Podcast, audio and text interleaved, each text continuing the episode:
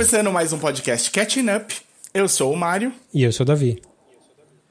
Que beleza! E essa, essa edição já é, vai começar a mostrar uma possível mudança no, no podcast. Lentamente, mas essa mudança vai acontecer. Vai, a gente vai ficar mais moderno. Vamos variar o formatinho aqui. Formatinho que geralmente é de duas horas de episódio, a gente vai tentar fazer bem menos do que isso. Episódios mais Vamos frequentes tentar. e mais curtos. É, a gente chegou a fazer isso um tempo atrás, né? A gente fazia um episódio de dicas e um episódio com, é, com o tema principal. A gente meio que vai fazer isso de novo. Vamos ver se se rola nessa, na, nas nossas agendas aí e para quem ouve também. Para quem não conhece a gente ainda, normalmente a gente pega um assunto que um domina um pouquinho mais que o outro e o outro corre para chegar atrás e empatar no conhecimento e a gente poder discutir o assunto. A gente começou fazendo isso com algumas séries e fomos indo é, avançando isso para jogos, para música, para livro. Então aqui a gente fala de cultura pop. É isso? Focado mais em. É, mais focado em série e filme, né? É, também, como tem tanta coisa passando por aí, é difícil. É, a gente não consegue ver tudo nem, nem combinando. Nem eu Verdade. mais você, as coisas que a gente vê. Mas mesmo assim a gente tenta dar uma visão, dar uma atualizada um pro outro, assim, do que, que tá passando por aí. Hoje a gente vai fazer uma, um episódio um pouquinho mais conciso, a gente vai falar de duas coisas só e mais ou menos rápido. É, a primeira delas vai ser a nova série barra minissérie barra mega filme, mega documentário do Peter Jackson para Disney Plus chamado Get Back, sobre as sessões de gravação do Larry B e do, do show que eles fizeram no telhado lá do estúdio deles, dos Beatles. O último show dos Beatles. O último show dos Beatles. Que tem, tem bastante coisinha para falar sobre isso. E a gente vai terminar falando do novo filme do Spider-Man, do Homem-Aranha. Spider-Man No Way, no Way Home. No Way Home. No Way Home. Sem volta. Sem, sem volta para casa. Não, a tradução acho que é sem volta para casa. Esse aí deu trabalho para tradutor, porque é, é simples e difícil. Sim. É... E é isso, então. Estamos bem na crista da onda aí. Dois, dois temas Ou não, do momento. Né? Depende de quando vai sair isso aqui. vamos lá, vamos lá. Você queria fazer aqui um, um, um disclaimer primeiro. Um, um, um, anúncio que eu acho que é muito justo, muito bom. Conta é uma pra gente. Na verdade, uma recomendação rápida. Já que a gente não está fazendo episódio de dicas normal, é uma recomendação de um filme muito especial para mim, principalmente porque eu tenho uma ligação pessoal com ele que é o filme novo, primeiro longa-metragem do brasileiro paulistano, amigo meu Edson Oda, feito nos Estados Unidos, é, chamado Nine Days, né, que aqui veio como Nove Dias mesmo. E não é um filme independente que, que é, não é um filme nacional, não é um filme nacional, é um filme americano, só que o diretor é brasileiro. O elenco é o Winston Duke, é o protagonista, que é, se você não lembra, é o cara, é o protagonista do Us, do, do Jordan Peele, e ele também fez aquele rival engraçado do, do Black Panther, aquele cara das montanhas lá, que dava uma risada boa lá. Esse rapaz é grande, hein? Pois é. Esse rapaz é forte. Pois é. Então tem o Winston Duke, tem a Zazie Beats, que também tá fazendo sucesso razoável aí. Tem o Benedict Wong, que tá no novo, novo Homem-Aranha aí tá já na Marvel já há um tempo, Doutor Estranho lá. Tem. O Benedict Wong ó, tá numa posição muito forte hoje em dia dentro da Marvel. E todo filme é... tem o Benedict Wong hoje em pois dia. É. Pois é. Tava Agora... lá no Shang-Chi também. É, ele tá no Shang-Chi. Eu não vi o Shang-Chi ainda. Então, ah, cara, dei spoiler. Tem, tem o Tony Hale também, que é o cara do Arrested Development e do VIP, que é o, o, aquele cara engraçado que sempre faz um papel de fracote, assim. Ele tá fazendo um papel diferente aqui no, no Nove Dias. É, e eu falo que é um filme especial porque o, o Oda é um, um, um, diretor que, que é meu amigo desde a faculdade, trabalhou comigo também, e foi onde eu foi com ele com quem eu fiz os meus primeiros trabalhos profissionais de montagem assim de curta-metragem. Então, o Malária, que, eu, que é um documentário, que é um, um curta de animação que eu fiz, que ganhou um monte de prêmio, tenho muito orgulho dele, dirigido pelo Oda. É, fiz videoclipe com ele. Então. É... Também era com o Oda, o videoclipe. O videoclipe. É, o Oda até aparece no videoclipe. videoclipe, do, é. videoclipe do Nevilton, uma banda paranaense. Muito legal é... o videoclipe e a banda. Pois é, pois é.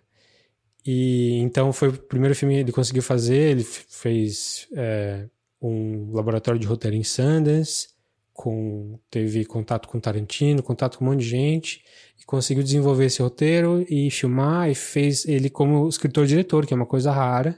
E o filme é bom, o filme é super interessante, é, é difícil, eu não quero dar spoiler nenhum, assim, mas ele é bem meta, metafísico. Ele é um filme sobre. Uh, que discute a existência, mas ele tem um roteirinho bem uh, simples de acompanhar.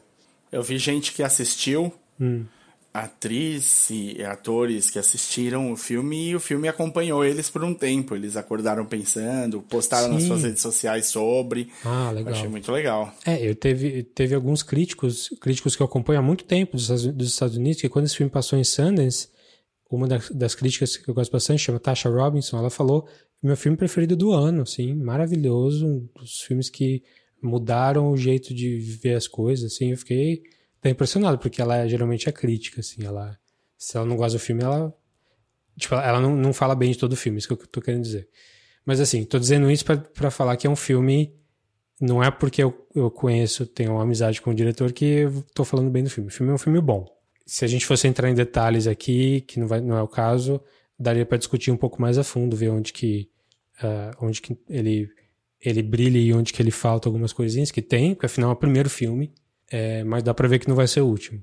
Então, então com sorte, esse filme vai estar tá ainda em cartaz em duas salas de cinema em São Paulo. Então, eu fiquei muito triste que eu entrei agora para ver onde está passando em São Paulo por causa do Homem-Aranha, que a gente vai falar hoje, que está dominando todas as salas. O Homem-Aranha dominou até, chutou até o Spielberg. O essa Story não está mais passando muito por causa do Homem-Aranha. É, o Nine Days está só em duas salas em São Paulo. Uma miséria. As duas no Espaço Itaú. Provavelmente quando esse episódio sair vai estar tá menos ainda.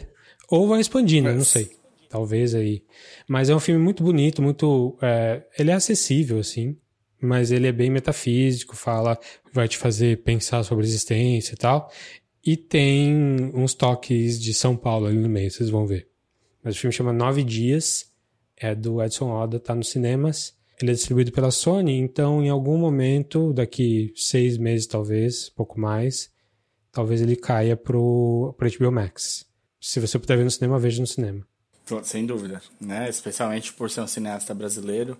Sim. Porque puder dar de, de, de força para a produção é bom. É, e quem é um sabe sai aí, né? O filme saiu em Sundance 2020. Ele ia ser lançado em maio, abril, não, maio, junho. Só que aí pandemia, né? Então aí atrasou tudo. Nossa. Então é e um filme tinha... que teve azar aí nesse ponto. Mas pode ser que ele tenha sorte, né? Se ele agora no final do ano gerar o suficiente para aparecer como para qualquer premiaçãozinha que tiver, é capaz dele ganhar um pouco mais de força aqui no Brasil também, ganhar mais é. salas e tal. O Winston Duke merecia um, uma indicaçãozinha. Assim. Não sei se vai porque o filme não foi muito visto, mas quem viu gostou muito. É, Ele então, tá muito bem mesmo. Se aparecer em qualquer premiação agora do começo do ano de listas possíveis, ah, não, talvez pro Winston Duke, pro para roteiro, de repente, uhum. alguma coisa assim, Sim. ele pode pode amarrar aí alguma um pouco mais de exibição realmente é muito difícil. Essa janela do fim do ano aqui ficou ultra concorrida. Sim. Ele, ele, ele vai amargar, porque a gente saiu de uma abertura monstra para Dune, né? Porque era o acordo do Villeneuve com, com a Warner, né? Tipo, Sim. era uma, um lançamento grande assim que veio James Bond novo, depois o Dune, aí agora o Homem-Aranha e depois vai vir o Matrix novo. Isso é, é, é um, E já teve o essa Story também, que passou em uma semana sumiu também por causa disso. Nem sabia que tinha saído, você me contou. Eu sabia que tava passando lá fora, mas aqui eu não sabia. Pois é. Eu, tava até querendo dar uma olhada, né, o, que, que o Spielberg fez com esse clássico, mas eu não tava, não tava ciente que tinha saído por aqui ainda não. Então também é uma segunda dica. Qualquer jeito, vamos entrar então para os dois tópicos. Vamos lá, vamos hoje? falar do Get Back um pouquinho. É um negócio muito interessante, né? Uma, um, é um documentário que era para sair no cinema, também não saiu no cinema por conta da pandemia. Era para ter. Nem a pau era para sair no cinema. Não, mas não ia sair é desse mentira. tamanho, aí que tá. Eu ouvi uma entrevista com ah, o tá. editor tá. do filme, da série. É. E ele falou isso, ele falou que ia ter umas duas horas e meia, é, e a pandemia aconteceu, eles não tinham nem acordo com o Disney Plus ainda, e aí eles resolveram refazer tudo, assim, e ampliar, e disse que o primeiro corte grande tinha 18 horas, uma coisa assim. que é 10 mais do que teve o oficial. O oficial tem umas 8 horas, o que, que tá no Disney Plus. Sim. Mas vamos falar do que, que é, né? Então, Get Back é um Primeiro documentário isso. do Peter Jackson, que é pegando cenas de arquivo de um, de um documentário que o. Deixa eu pegar o nome do cara aqui. Que... Um nome de vilão, né? Ele tem nome de vilão, ele tem nome de Lord, né? Michael Lindsay Hogg. Isso, é, Lindsay Michael Lindsay Hogg, que é um diretor, tem outros filmes além desse. É, ele, ele gravou quando os Beatles eles tinham feito uma pausa depois do White Album ali. Eles já não estavam se apresentando há uns dois anos. E eles resolveram fazer um novo álbum ao vivo. Eles iam fazer um show num estúdio, eles iam criar as músicas em três semanas e tocar, e é isso, o álbum vai ser esse. É, e aí é, a ideia nasceu, era... nasceu porque eles faziam muito tempo que eles não tinham contato com, com o público, né? É, eles e pararam eles... De, de, fazer show em 66, né? E isso aqui tá Acho acontecendo em 69. Então eles gravaram uns dois ou três álbuns sem fazer show. Que, então o White Album foi o último desses, assim, antes do, do desse Larry B aqui. E aí eles, e aí eles fizeram Larry B. Isso. Não, eles aí... fizeram Hey Jude. Eles gravaram Hey Jude. É, foi como, como single. single. E com uma, com uma muvuca, a galera subiu no palco, sentou em cima da bateria, ficou ali eh, enrolando o cabelo do John Lennon enquanto ele tocava, fizeram uma farra. É, mas quando você começa os legal. nananás do Rei Jude, você não pode parar por 10 minutos, né? Porque é o tanto que dura os nananás pode. do Rei Jude. E aí você tá mexendo no cabelo do John Lennon, azar, vai 10 minutos de nananás. Nananá.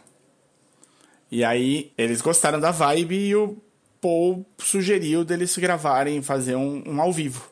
Um, gravar o próximo disco ao, ao vivão ali. Todo mundo junto, mete o pé na estrada e vai. E faz Não só gravar, como compor, assim, compor na, meio que em cima da hora. A mesma coisa que eles estão trazendo de muito tempo. Assim, eles sentaram ali, vão fazer nessas tantas semanas aqui de janeiro de 69, a gente faz as músicas, apresenta e, e esse é o álbum, pronto, acabou. Essa uhum. era a ideia. E aí eles falaram, que tal a gente fazer disso um filme?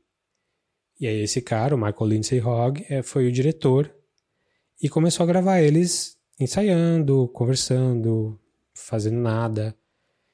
E foram tipo, dezenas e dezenas de horas de material. Mais do que filme, foi gravado áudio também. Então, mais áudio ainda. Mais não sei quantas horas de áudio lá. Eles falam no comecinho. E disso saiu um filme chamado Larry B, que tem uma hora e vinte, sei lá, e que culmina com uma apresentação do Rooftop, que todo mundo conhece, que é.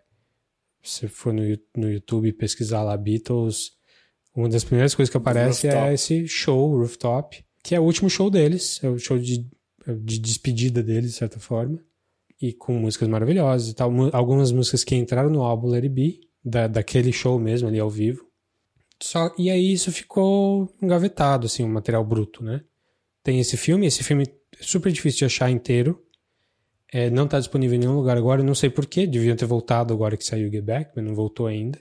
E tem de falar, né, que nessa época, os anos 60 inteiros, né, os Beatles existiram pelo, durante os anos 60. Sim. E o, eles acabam no ano seguinte dessa gravação.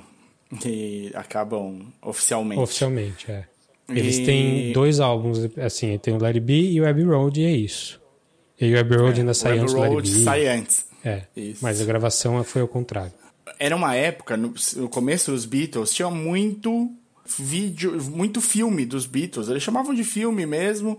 E eram esses documentáriozinhos deles indo tocar em lugares e tudo mais e tal. Então, você procurar, tem vários filminhos dos Beatles que saíram durante os anos 60 Além do Yellow Submarine, que é uma outra coisa. Um outro... É, mas teve filme filme mesmo. O Help é um filme, tem um roteiro. O Hard Day's Night é um filme que tem um roteiro. Que no meio do filme tem as apresentações, que tá, tá incluído Sim. no roteiro.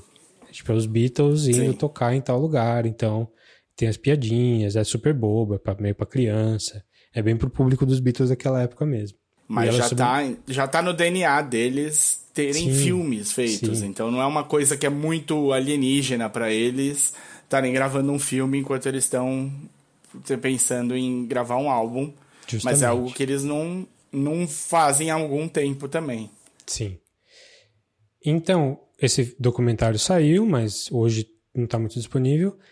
E agora, recentemente, o Peter Jackson teve acesso a esse material todo bruto, que não estava em muito bom estado. Algumas coisas estavam, mas nem, nem tudo. É, e o trabalho foi de é, reconstruir essa coisa toda com muito mais bastidores, ficar uma coisa mais documentária do que apresentação. E o que apareceu, o que caiu no, no Disney Plus ali pra gente foi é, três episódios de duração variada, mas somados dá umas oito horas de material, oito horas de, de, de série, em que você acompanha eles por praticamente um mês. Ele começa no comecinho de janeiro e vai até o fim. Até, é, bem, é, só não é um mês inteiro porque não começa no começo de janeiro, começa é. acho que no 7 de janeiro, sei lá eu. Eu não lembro, mas o filme é focado, é dividido em dias mesmo. Então você vê, o primeiro Sim. episódio é dias do dia do primeiro dia ao oitavo dia. Sétimo assim. dia, sétimo dia. Pois é. E aí o segundo vai mais, mais tempo, acho que é do oitavo ao décimo sexto, vai indo assim. É um formato diferente, é muito Sim. material. Uhum. É muito material. Você vai ver como. Você vai ver coisas brilhantes acontecendo. Sim. Ao mesmo tempo que é, você vai ver uma banda também com vários problemas internos já avançados. Pois é. Antes a gente discutir, acho que não dá nem para dizer que é spoiler, assim, mas vamos tentar deixar a parte é, das coisas que acontecem para daqui a pouquinho eu queria só falar da parte técnica da coisa, que é, é o que me mais chamou a atenção, assim, porque, é, assim, esse filme é uma maravilha tecnológica. Primeiro, pelo que eles fizeram com áudio, que é uma coisa que uhum. não aparece, assim, você só vê e acha que é normal. Porque uh, eles gravaram tudo em mono, a, a, parte das conversas, né? As, as músicas estão tá, gravadas certinho no 8-track deles lá, tudo separado. Mas uhum. a, a parte documental da coisa é tudo em mão, todas as conversas. E eles falam um em cima do outro, e eles falam enquanto um tá tocando. E tudo isso pra fazer o filme foi dificílimo. E eles tiveram, assim, desenvolver tecnologia, bem coisa Peter Jackson da vida, assim. Inventou tecnologia para é, fazer o negócio melhor. Em que eles conseguiram separar, os, a, separar as vozes de cada um em canais diferentes e eliminar o, o instrumento quando o instrumento atrapalhava. Foi um negócio meio magia negra, assim, com machine learning e AI, assim. É, então... Meu Deus. É. Ainda bem, porque senão isso ia ser um editor. Sim. Separando por canal. Não, então, é mão. não, não, não dá pra fazer isso na mão, não dá.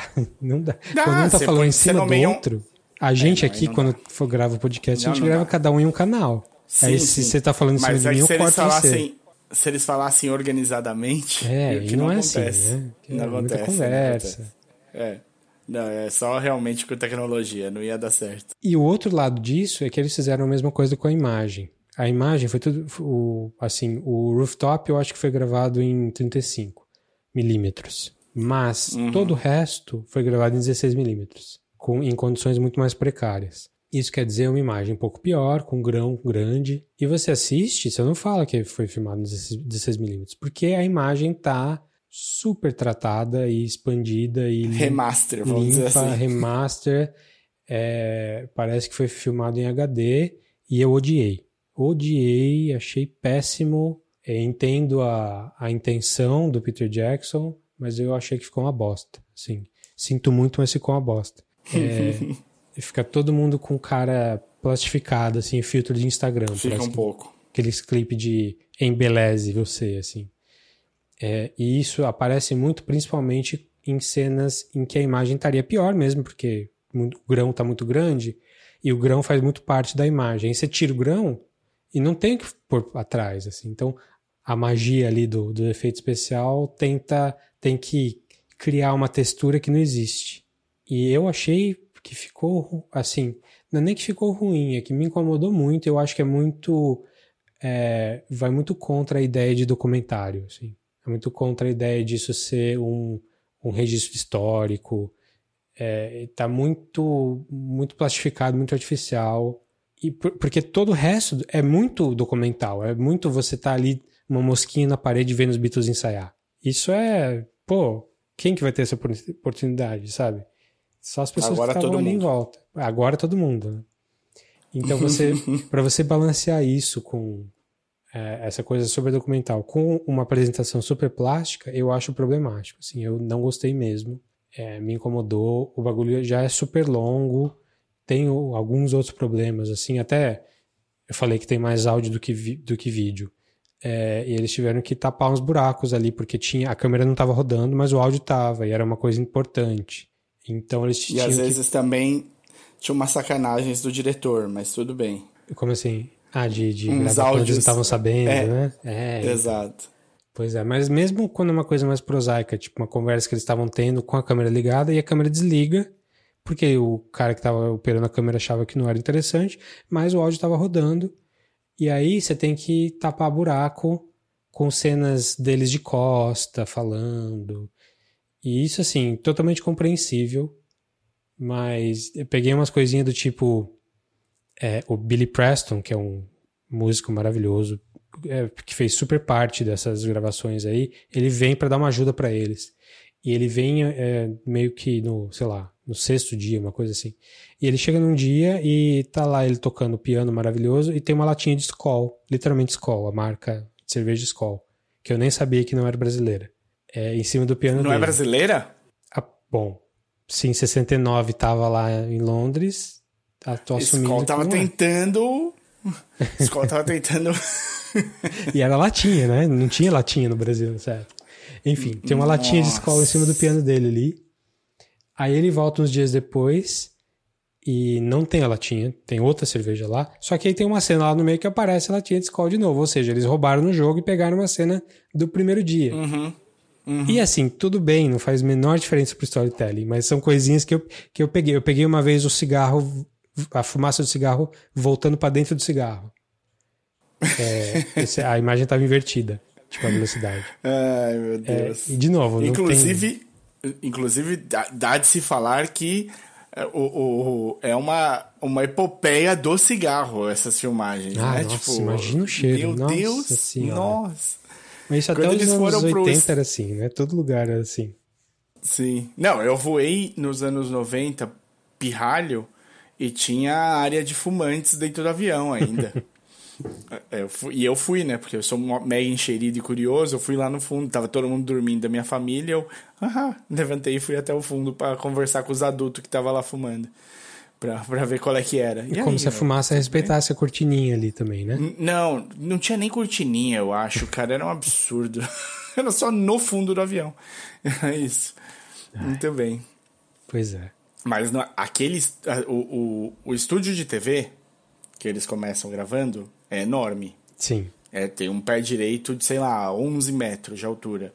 Aí tudo bem. Agora, o estúdio da Apple.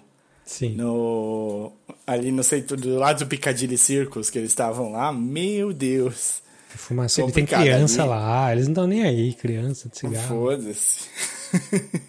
é, vamos falar então um pouquinho do, da parte que do pode conteúdo. ser considerada spoiler do conteúdo do, do Get Back. Você quer pôr um anúncio de spoiler aqui para o pessoal ah, saber? Acho que nem vou botar musiquinha, só entendam aí, assim, não é nada super revelador, não, é só coisas interessantes que acontecem ali que eu acho que vale a pena discutir. Eu acho que a principal delas é a dinâmica dos caras, né? Cada um tem um papel é, que você é assim que você sabia um pouco por cima. Ah, que o, o John tava com a Yoko Tiracola o tempo todo e ele não estava muito com a cabeça para gravar, ele só ia fazer piada e tal. Isso a gente sabia um pouco por cima. Agora, vendo a, a, a relação deles ali, isso ficou muito claro. Assim, achei super, super interessante como é, que, como é que funciona ali. É, o que que te pegou? O que que funcionou, fez para você? Eu acho que, inclusive, deixa eu fazer um, um, um adendo aqui que hum. a gente acabou não falando, então. Hum. Disney Plus, três episódios, oito horas de duração total. Sim. Mais ou menos. Sim. Duas horas e meia o primeiro, duas horas e meia o segundo, o último e três no, no do meio. Isso. É, por aí, é isso Tá mesmo. bom. E aí o Então primeiro... tá especificado agora. Tá especificado. Então, o- no primeiro você descobre o que está acontecendo ali, o que, que eles estão o que, que eles estão querendo fazer. Eles não gostam do estúdio de, de TV ali desde o começo. Mas é, é interessante ver que o único que está mesmo afim de. Que, que acha que tem que fazer o que tem que fazer ali e tem que fazer acontecer é o Paul. Né? Sim. O cara chega lá e, não, vamos tocar isso aqui, vai dar certo, vamos lá. E nessas Você- dá pra ver que ele vira o, o, o carrasco da bad galera, guy. né? O Bad Como é? Guy. Total. O O, bad Bad, guy. guy. Isso. É. Ele é o, o bad. O, o, o chatão, o chatonildo da turma. É, É, que assim, né? O, É o cara E que vai fazer o grupo, também- o, o trabalho em grupo, ele é, é a chata do trabalho em grupo, né? Sempre tem. É isso, ele é a chata do trabalho em grupo. É a que vai cobrar, falar, olha, você não tá fazendo a sua parte, a gente vai tirar o nome do, do- do trabalho em grupo. Ele, ele sabe, assim, começa a aparecer em algum ponto que é muito mais um projeto que o Paul visualizou essa, essa gravação desse jeito e que os outros meio que falaram, ah, tá bom, tá bom, tá bom, e que na hora que do vamos ver era muito pior e mais complexo do que eles tinham pensado que ia ser. Sim. E começa a cobrar um, um preço da, deles, porque a essa altura, em 69, eles eram os Beatles, né? E, o, e eles eram gigantescos já. Ninguém precisava Então, fazer isso, eles- né? Ninguém precisava É. ter esse último álbum. Tá todo mundo milionário. Exato, todos eles já tinham as outras coisas que eles já faziam e tudo mais. Eles não gravavam mais juntos, aparentemente. Era uma coisa que, tipo, aquele feeling do começo de como tudo funcionava bem e estava bem engrenado e tudo mais, bem azeitada a máquina dos Beatles, já não tava mais porque cada um tava com a cabeça em outro lugar, né? Sim. O, o, O White Quando eles foram assim, Berlim- né? Cada um gravou meio sozinho. As músicas dá Isso. pra ver que, tipo, não é uma colaboração, assim. é uma- cada um fez a sua ali. Eu adoro, acho maravilhoso o álbum. Mas dá pra ver que não é não é a banda junta ali, são os músicos É, separados. o terceiro disco meio que, né, resolve esse problema, mas era isso mesmo, né? Um Sim. negócio que era separado e um abraço. E essa, isso vem muito quente para essa para esse álbum, né, pro, pro Let It Be, porque é, é, um, ela é o seguinte, e eles já tinham, tipo, algumas coisas tinham entrado nos eixos, que o Paul é, meio que fala assim, não, cara, ele quer estar com a Yoko, ele pode estar com a Yoko, cara, eu acho que é a escolha dele, e a gente respeita, e, e tá tudo certo e tal. Mas parece que na gravação do, do White Album a história não era assim, ainda tinha dificuldade do Paul saber lidar, porque a- a- um, ele e o John são a dupla criativa, né? Sim, Eles tanto que ajudam assinam quase outro. todas as músicas, né? Mesmo que um só faça, venha, vai o nome dos dois. Sim, eu acho que eles se ajudam muito, muito. O jeito que cada um enxerga a música, especialmente é, a sonoridade da música e a criatividade na letra. Eu acho que isso é muito. Um, um sobe muito o outro. Tanto que, assim, eu gosto muito do, da carreira do Paul depois, e a gente não sabe como é que seria a carreira do John direito, né? Se ele passou Sim, mais uma década 80, ali. é. É, ele passou mais uma década vivo, mas ele não, não teve a longevidade de, de produção. Mas nenhum deles, assim, tem uma. Tem músicas, tirando talvez Imagine, que é a música que mais fez sucesso dos Beatles, pós-Beatles, eu acho. Sim. Tô aqui chutando, chutando com os dois pés. É, não, eu acho que foi isso mesmo. Tem o Band Duran, tem outras coisas, Band mas eu acho que Duran, Imagine foi, foi maior. A maior. Pelo menos pra gente maior. que é dos anos 80, eu acho que Imagine pegou mais na nossa, é, na nossa época. Talvez nos, nos anos 70 o, o Band on the Runs fosse maior, não sei. fosse maior. Não, quase com certeza, mas atual, pra atualidade. Mas é, eu acho que assim, nenhum deles chegou no mesmo nível que os Beatles depois, sozinhos. Sim, Nenhum dos, nenhum, do- nenhum dos quatro. E o É. que chegou mais perto foi o Ringo. Não, o Ringo, o legal do Ringo é que o Ringo conseguiria pôr os quatro Beatles no mesmo CD, porque ninguém tinha problema em gravar com o Ringo. Eles Pois iam lá é. e gravavam uma música com Assim, ele depois e tá o meu tudo bem. conhecimento dos Beatles nunca foi muito profundo em termos de, de, de, assim, por trás das cenas, assim. E pra mim o Ringo era o cara, ah, ele toca mais ou menos, assim, se vira bem e tal, não tem tanto talento. Só que aqui nesse, no, no Get Back deu pra ver uma dinâmica muito legal do Ringo. Além dele ser muito competente, ele faz o que ele tem que fazer, ele é Uhum. muito do time, assim, ele, ele precisa, é, ele tá ali para fazer o que tem que fazer e, e ele vai fazer bem, não, não vai incomodar ninguém nunca. Ninguém, pra ele nunca. tá tudo nunca. bom. Tipo, quer que, eu, quer que eu faça mais rápido? Eu faço. Quer que eu faça mais devagar? Eu faço. Quer que eu não faça? Também não faço. Tá tudo bem. e é por isso. Não, acho que ele não reclama em nenhuma vez do documentário. Você não ouve, é. tipo, ele reclamar. Pois e é. é. muito legal. Tipo, tem um pedacinho do documentário que eu acho que é uma joia preciosa que é ver o George ajudando o Ringo a montar o, o Octopus, Octopus Garden. Garden. Sim. Eu acho maravilhosa essa sequência. É, eu acho também muito legal que. Ele não manja, realmente, ele não manja muito de música, ele manja de bateria, mas ele não manja muito de uhum. composição. Mas ele tá feliz ali com a musiquinha dele que ele inventou e o George tá ali ensinando ele a dar uma melhorada e tal, e sai uma música que não é uma grande música dos Beatles, não é, mas é, é tão sincera. A música mais famosa dos Beatles dele, eu dele, acho. Né? Não, eu acho que é a única Sim. música dele dos Beatles, né? Ele não tem mais não, nenhuma. Não, tem outras. Ele canta tem, tem, em outras, tem. mas que, que, composição dele eu acho que é a única, hein? Posso ter Olha. Errado. Ele canta no, no Sgt. Peppers, ele canta claro. em outras, assim, mas eu acho que composição aí precisa confirmar. Hein? Don't Pass Me By e Don't Pass Me By é do White Album, né? É. Don't Pass Me By. É por isso que eu lembrava, porque eu fui olhar, eu não sei porque eu fui olhar do, do White Album uma hora e aí eu vi que tinha Richard Starkey. Ah, são então, duas, então, então é isso. Então são duas. Então uma do White Album e Octopus Garden, e é isso. Então, é, realmente, eu também eu concordo, é um momento muito bonitinho ali de ver eles ali. E você falou do, do George, o George é o funcionário descontente, né? É Sim. o cara em que o, o, o povo tem que bater o tempo todo e ele não ele não tá feliz ali, ele quer sair e é é, ele é mais novo também, né? Ele tem tipo 27, eu acho, enquanto os outros têm 29, uhum. que é um absurdo. E o né? Ringo tem 30 ou 31. É, o Ringo é mais velho. O Ringo é o mais velho. O que, que você achou mais surpreendente de ver oito horas os Beatles juntos? Olha, é, acho que é, o mais legal mesmo é ver as como que as coisas surgem ali. Tipo, uma, uma das coisas mais legais do primeiro episódio é você ver o momento do nascimento do Get Back, né? Acho que é, uhum. é o ponto alto do, da série, assim. O Paul tá ali só fazendo qualquer coisa com a guitarra e sai a ideia do Get Back. Sai o, o riffzinho ali e, e, e, o, e o, como chama, o refrão.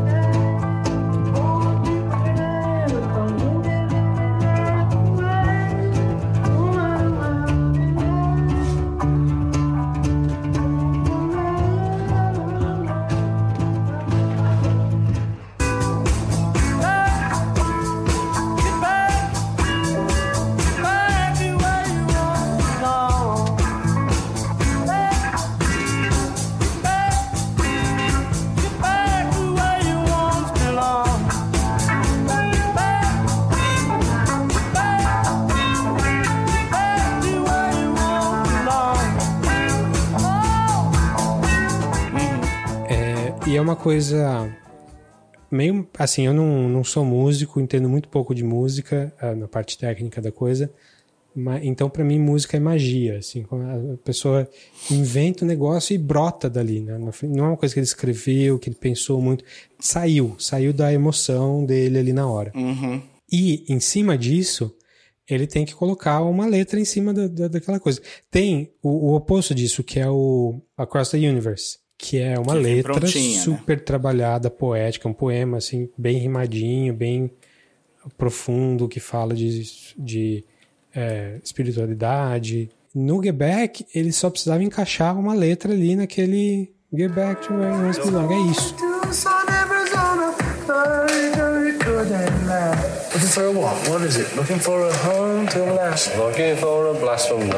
E aí eles têm as opções ou encaixa o que cabe e não importa sobre o que é a música, ou vamos fazer isso ser sobre alguma coisa. Tipo, como uhum. é que o uhum. processo criativo é bizarro, né? Tipo, é, sai uma coisa do nada e vamos fazer isso ter um, um porquê. E aí eles começam a, a colocar, eles decidem fazer essa música ser uma música de protesto contra o sentimento anti-imigração. Isso. E tem umas, um, umas estrofezinhas que, que indicam que vai ser isso.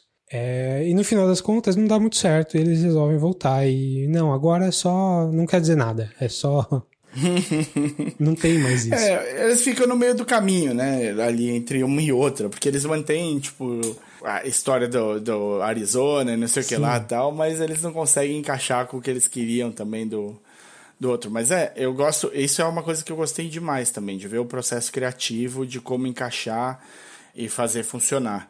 What could it be? Oh, something in the way she moves. What attracted me at all? Just say whatever comes in your head each time attracts me like a cauliflower until you get the word. Eu acho que assim, a sequência, enquanto eles estavam no estúdio de TV, a relação do Paul e do George estava muito, muito ruim. Sim. E a, a, primeira semana, porque o Paul ele tinha todas, ele tinha as ideias de como ele queria que a música soasse eu acho que ele, ele já estava começando a pensar na carreira solo, já tinha até feito alguma coisa solo. E aí ele é o Paul McCartney dos Beatles, né? Ele fala e o cara faz o que ele tá falando porque é o Paul McCartney dos Beatles. Ali não, ali ele tá em pé de igualdade. O George queria achar outras sonoridades que encaixassem, né? É uma coisa que eu sei que hoje você vê que o Paul dava, dá muito valor hoje para o que acontecia, né? Ele nesse nesse sentido de criatividade, de como é, é, essa mistura e esses jeitos diferentes de ver a música funcionavam em favor deles e não contra eles. Sim. Mas na época não. Na época ele queria dominar porque ele achava que a visão dele era a melhor visão para a música. E, e assim, e dá para dizer que por um lado ele, como ele é o único que está querendo fazer as coisas acontecerem ali, uhum. e ele é um cara que sabe o que quer, e ele é talentoso, e o John que seria o cara do mesmo nível dele ou até um pouco mais alto, tá pouco se fudendo porque tá acontecendo, porque tá preocupado com outras coisas, com fazer piada e tal. É, então, é, dá para dizer que tá, deixa ele ser o chefe da banda, então. É, Sim. Só que isso deixa o George descontente, porque o George também tem os desejos dele, tem, ele tá escrevendo música. Ele também, tipo, ele escreve duas músicas aqui que aparecem nessa série, e são duas músicas, assim, super bonitas e tal.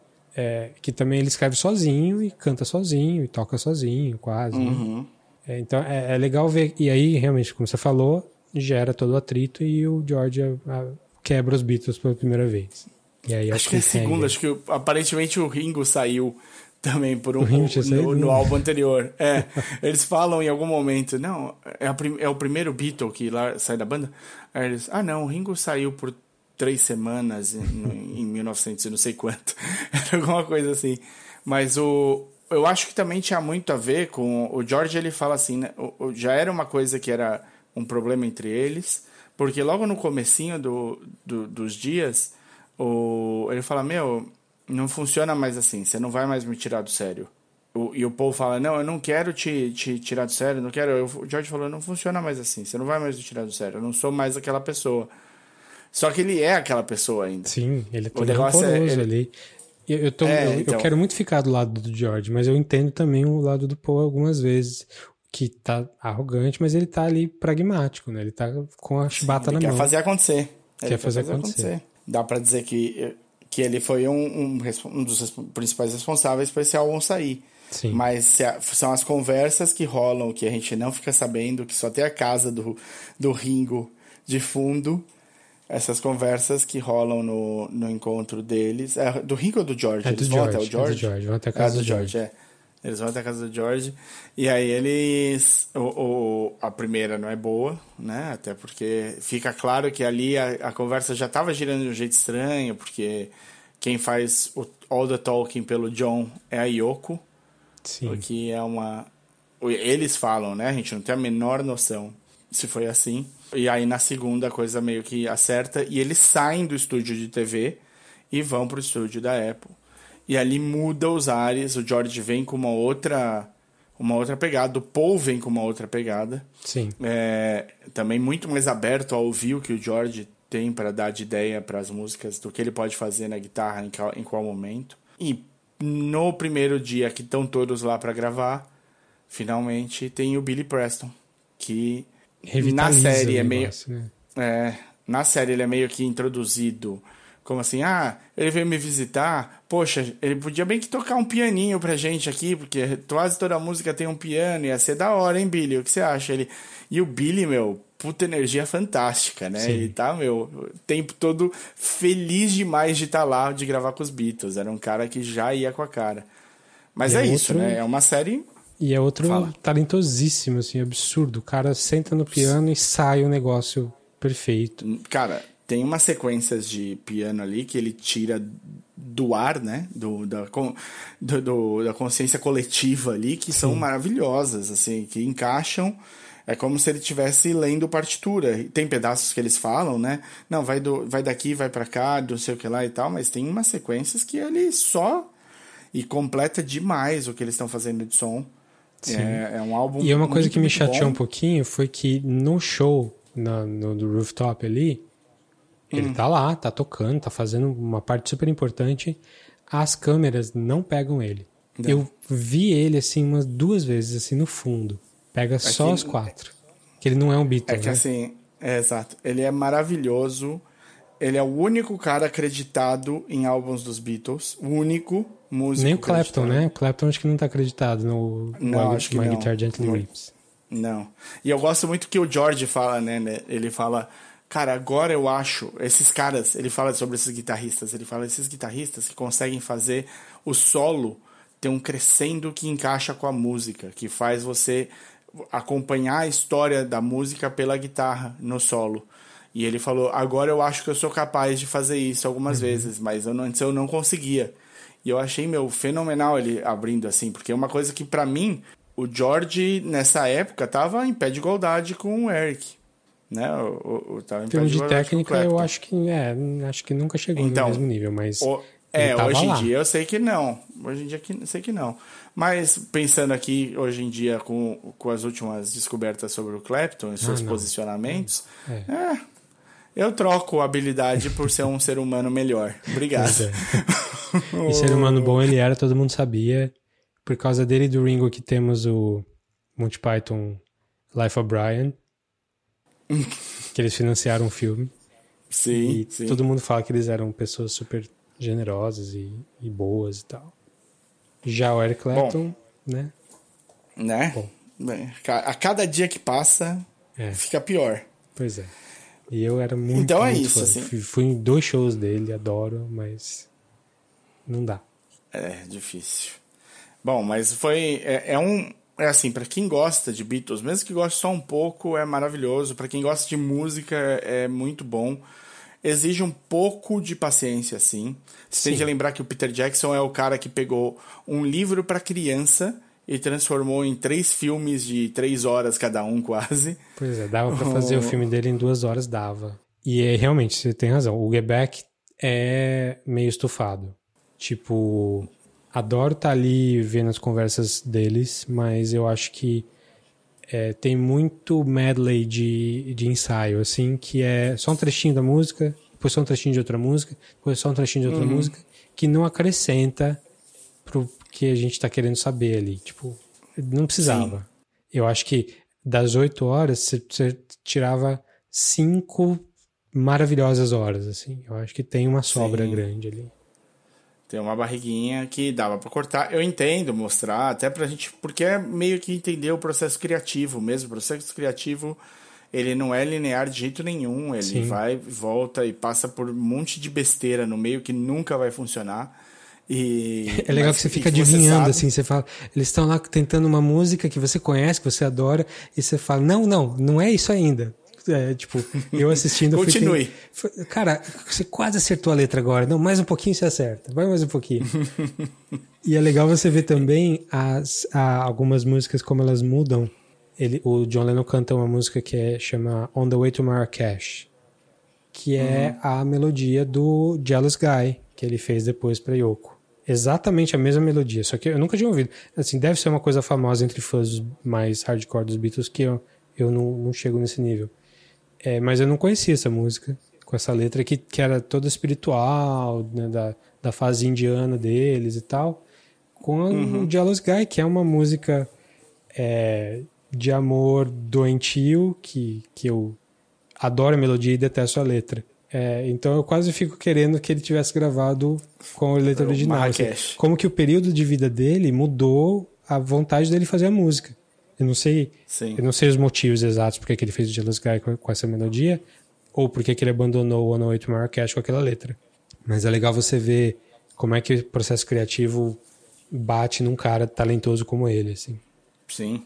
E falando do, de, desse assunto que você levantou, só para encerrar, uma coisa sobre o John que eu não falei, a minha, versão, a minha visão é um pouquinho diferente da sua, hum. porque eu acho que ele vira um personagem de, de ser esse mais brincalhão, mais nonsense e tal, num jeito de tentar defusar climas pesados. Sim, é, é um e, é quase um mecanismo, de defesa, né? De defesa. É, e ele acaba sendo essencial em alguns momentos, porque a brincadeira deles dele acaba é, é, ou fazendo o Paul rir, se divertir com alguma coisa e mudar o que eles estão fazendo, entrar na música boba que o John tá criando ali na hora, ou fazer o George fazer isso. Então ele defusa a situação ali, ele dá um ele consegue quebrar um pouco o clima.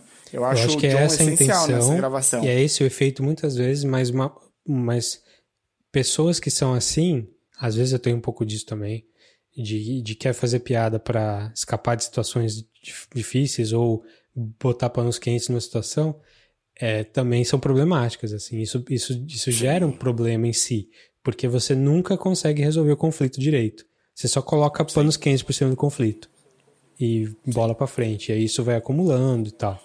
É assim, é, é, é não, chega, não deixa de ser um defeito também. Não, não deixa. E o é que é só que para essa situação pode, pode ter sido útil. Sim. Sem dúvida não deixa. Eu não tô nem querendo fazer uma psicanálise do John aqui, nem de, de longe, nem sua também. Eu gostei que você se abriu com a gente, agradeço. não, Mas que, o... que eu fujo de conflito é notório por qualquer pessoa que me conhece. não gosto de entrar em briga. E a gente não. E também não sou aqueles gente... caras que é, tem aquele papo, né? Eu não gosto de entrar em briga, mas quando eu entro, não, não, eu, eu continuo não gostando. Mesmo se eu preciso eu entrar. Eu continuo tentando sair dela. Eu continuo tentando sair, né? e aí eu... a outra coisa é quando eles falam da ida deles pra Índia, eu acho Sim. muito legal. Porque também humaniza muito eles, no, no sentido de tipo. O, eles falam, puta, a gente não tava 100% lá, a gente tava um personagem que não era a gente. É, é, a gente podia ter aproveitado muito mais se a gente tivesse entregado mais a jornada e tal. Isso eu achei muito legal porque dá uma humanizada, porque você vê que, tipo, você faz coisas numa expectativa e às vezes você depois tem uma consciência de que o que você fez não era o ideal do que você deveria ter feito ali. Sim, você, a vida deles foi comandada por, por outras pessoas, assim, pela situação e até pelo, pelo, por quem eles eram naquele momento ali. É. Então, realmente, você olha para trás e você vê um monte de coisa. E aí alguém pergunta ali, casualmente, pro Ringo, e aí, você gostou da Índia? E ele fala, not really. Achei muito engraçado. Tem mais alguma coisa que ele fala assim também, que o Ringo, tipo, se abre assim, fala, não, é, não, não. Ele é um cara muito de boa. Achei, fiquei, Sim. virei fã do Ringo agora, só com essa, com essa série. Bom, Get Back tá no Disney Plus. Prepare aí suas oito horinhas. É, não precisa Assista ver com... o episódio de cada, inteiro de cada vez, assim. Vai vendo picado, não. que dá no mesmo. Para, quiser parar quando muda de dia ali, porque vai marcando o calendário conforme vai passando os dias. Ver alguns Esse é o melhor ali. jeito de parar. É. É o melhor jeito de parar. Ele criou capítulos dentro dos episódios. Sim. São capítulozinhos, porque ele muda o dia, ele anota, né? No, no calendário. Né, no calendário que aquele dia acabou, aí você pode pausar tranquilamente. Dia seguinte, outra coisa, outra vida, outra criança correndo perdida dentro do estúdio. E outro, outra bota horrorosa do George Harrison, que parece um sofá. é.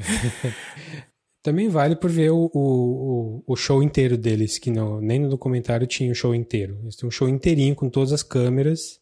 Todas não, né? Mas enfim, são 40 e tantos minutos de show ali.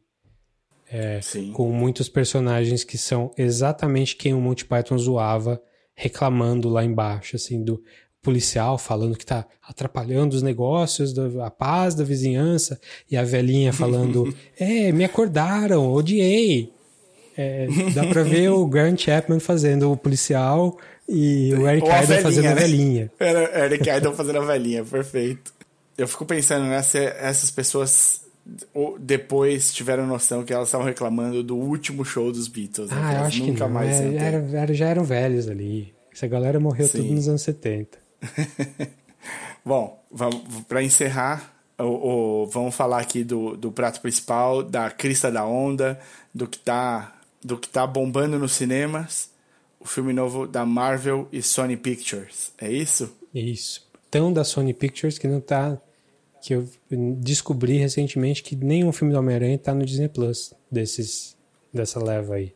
Não tá? Então o MCU Não tá, tá. incompleto no Disney Plus. Pesquisei e não tava mesmo. Esse também não vai E- estar. mas tem outros, né? Tem os Oi? outros ou não? Tem todos os não, outros. Os outros estão. Ah, do Homem-Aranha? Não, no- não. É. Estão no Estão na Netflix. HBO. Net, não, estão na HBO, não estão? E no Netflix. Mas eu acho que daqui a alguns anos, eu não sei quanto tempo eles ah, a Disney vai poder passar lá. Mas tem um, um prazo. É, depois a gente lê o contrato inteiro e deixa Uhum. vocês sabendo.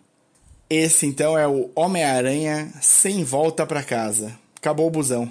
Terceiro filme com o Aranha como protagonista da, do MCU. Tinha aparecido em um filme antes, né? Tom Holland de Aranha. Tom Holland. Ele aparece em vários outros filmes, né? Ele aparece no, no Guerra Civil, é o primeiro dele. Ele aparece nos, no Avengers 3 e 4. Sim. Acho que é Sim. isso. É isso mesmo. Então, é um filme que foi muito. influ- Não sei se foi influenciado, mas ele, ele acabou sendo influenciado, talvez indiretamente, pelo Spider-Verse, né? Sim.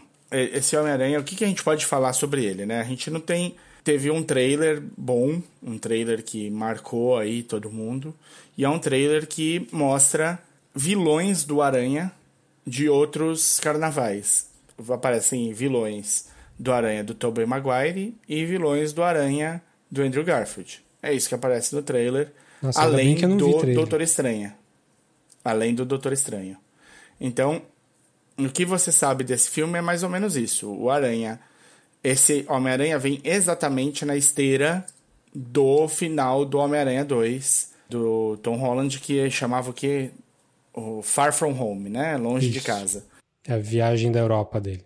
Isso, com o vilão Mysterio. Esse personagem, esse Tom Holland, os filmes do Tom Holland, eles estão humanizando e transformando como algo possível, viável dentro do universo do MCU, vilões do Aranha, né? E eles estão tendo de trabalhar com uma lista muito menor de vilões do Aranha, porque eles não queriam mexer nos vilões que já tinham aparecido para outros aranhas. É, tem cinco filmes do Homem- do Homem-Aranha antes, desse, antes da, do MCU, né?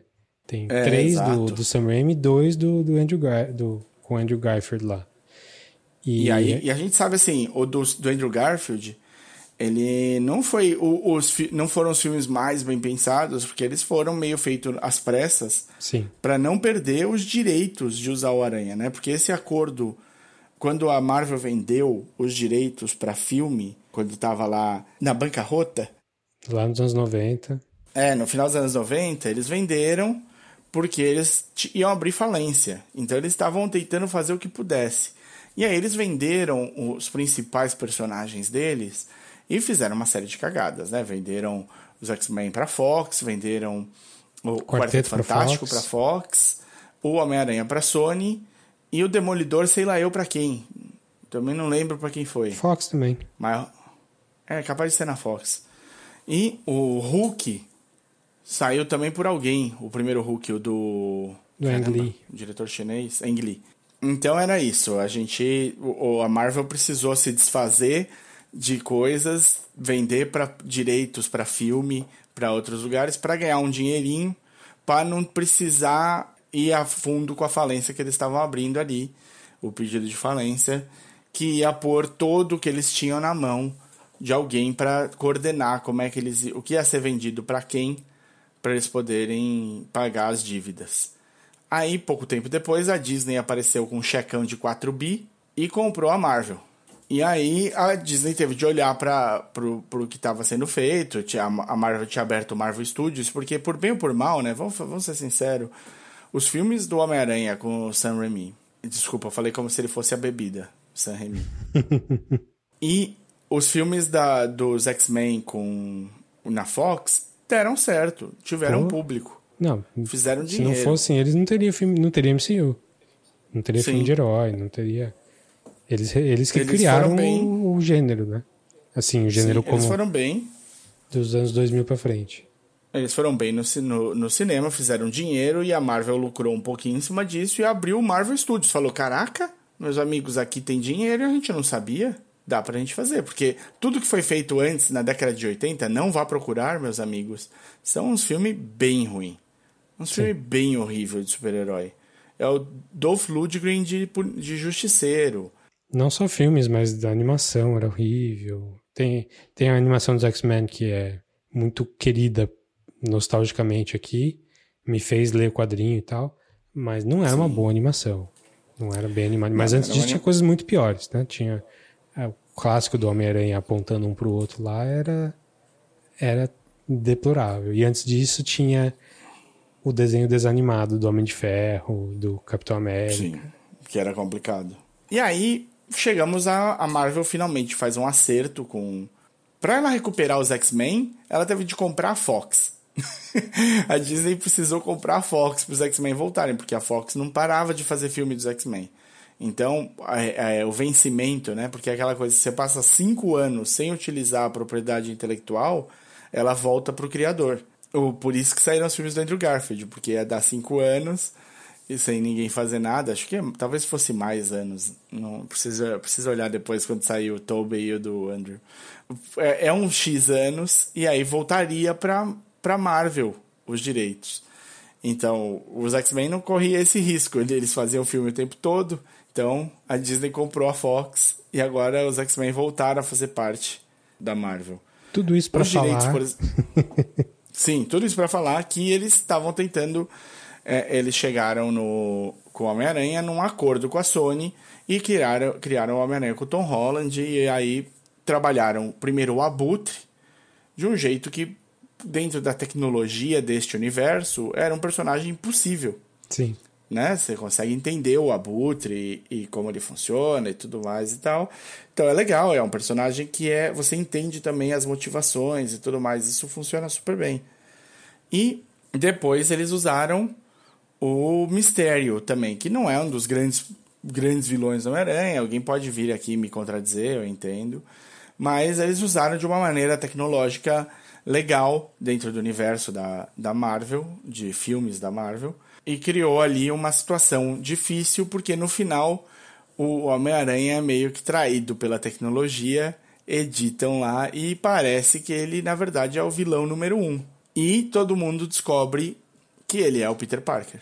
Nessa cena você já tem uma coisa engraçada, né? Porque no, no segundo filme você tem a volta de um personagem que todo mundo que lê os quadrinhos ama e de todo mundo que assistiu os três filmes do Sam Raimi, que é o JJ Jameson, vivido pelo J.K. Simmons. Sim, o único que, Esse... que migrou de franquias. É, então, de repente ele é o, o, o, JJ Jameson, o J.K. Simmons é o JJ Jameson do, Tobey, do, do Tom Holland. É, a diferença é que no, no filme do Sam Raimi ele era o J.J. Jameson clássico dos quadrinhos, que é um editor de jornal, e no Tom uhum. Holland ele é um cara tipo Alex Jones, que tem um canal Perfeito. no YouTube, reaça, que vende é ele pílula. mesmo. É exatamente calcado ali. Então mudou nem tanto a tecnologia, mas mudou o, o, o approach do, do, da nossa época, né? Tipo, hoje em dia, Sim. o editor de jornal tem menos poder para massa do que um agitador, tipo esse cara, o Alex Jones da vida. Com Alex Jones. E aí a gente abre esse filme, então, com, com isso. O, todo mundo sabe agora que Peter Parker é o Homem-Aranha. E esse filme vai falar sobre isso. Vai falar que o que, que o Aranha pode fazer. E o que a gente vê no trailer e o que se sabe da história um pouquinho é só que o Aranha vai pedir uma ajuda. Isso está tra transformando a vida dele em impossível. Né? Ele não, não consegue sobreviver a essa situação. É, tá, tá demais. E ele pede uma ajuda pro Doutor Estranho fazer aí uma magiazinha para todo mundo esquecer que ele era o Aranha.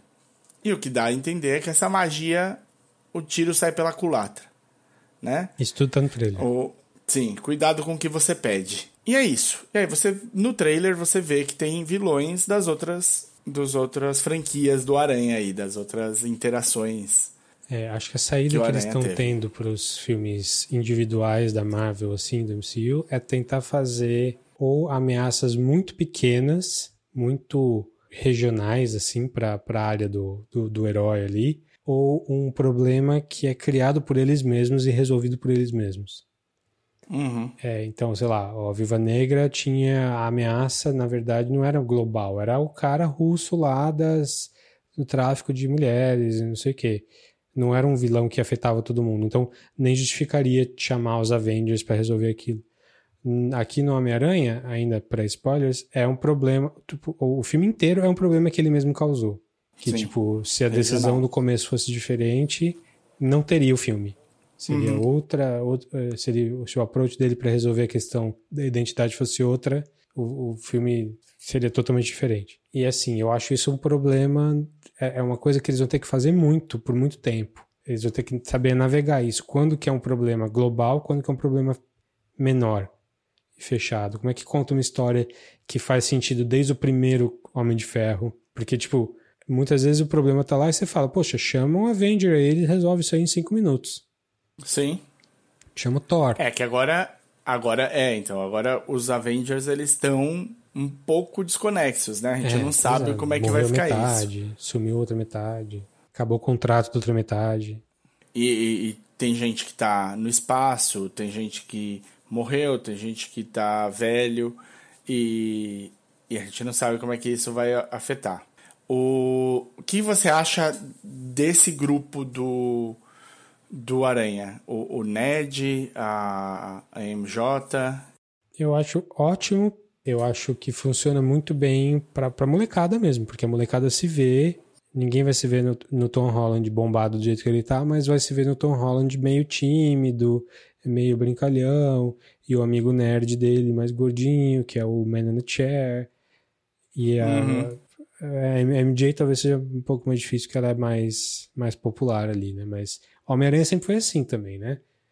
Homem-Aranha você tem ele mais jovem e mais velho nos quadrinhos também, variando, mas algumas coisas não mudam. O fato dele ser meio inseguro e levar muito a sério a responsabilidade, quando ele não leva a sério, ele sempre se dá mal. E a MJ ser uma pessoa mais popular, que é muita areia pro caminhão dele, Peter Parker, mas não tanto pro Homem-Aranha. Então acho que a dinâmica existe e tá, tá bem feitinha aqui. Acho que foi uma saída muito boa eles rejuvenescerem, porque o Tobey Maguire não passava por adolescente nem quando ele fez o primeiro Homem-Aranha. E o Andrew Garfield também não. engraçado é que ele era novo lá. Ele era novo, mas ele não era adolescente. Era ele tinha tipo 26, assim, quando fez o primeiro. É. Ele não era muito novo, não. O Tom Holland eles pegaram novinho. No primeiro acho que ele tinha, sei lá, 17. Sim. Agora ele deve ter 20, alguma coisinha. É famo, o famoso esquema do cinema, né? Pegando e da, séries de adolescente e tal, você vai ver, é sempre cara com 20, 20 e poucos anos passando por 13, 14. É. O Difícil. West Side Story que o diga, né? O, o Greasy que o diga, que tem os cara do colegial que tem 36, 40. Nem outra volta tava, era muito novo ali. Pois é. Socorro. É. Vamos falar Bom, um pouquinho então com spoilers? É, acho tem... que não dá para falar muito desse filme sem falar de spoiler, porque a essência do filme é coisas que as pessoas não sabiam direito. Então vamos Exato, direto spoiler, é. já falamos bastante em volta, assim, de... É, é um filme que vai passar por essa situação. O principal desse filme é todo mundo sabe que o Homem-Aranha é o Peter Parker. Sim. E ele quer achar uma solução para isso e ele vai atrás do Doutor Estranho para que isso aconteça.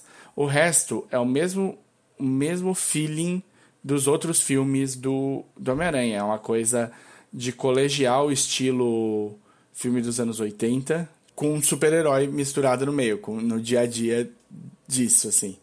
Mas é, é isso, tem muito da vida pessoal do Peter, né? E um pouco de Homem-Aranha, tendo de correr atrás dos problemas que o Peter cria. Acho que é isso. Dá para deixar assim como descrição? Acho que sim. Vamos lá para os spoilers. Tá nos então. cinemas. Então. Bom, mas se você tem interesse, você já viu, né? Então, convenhamos. Sim. Então, a partir de agora, spoilers para Homem-Aranha No Way From Home.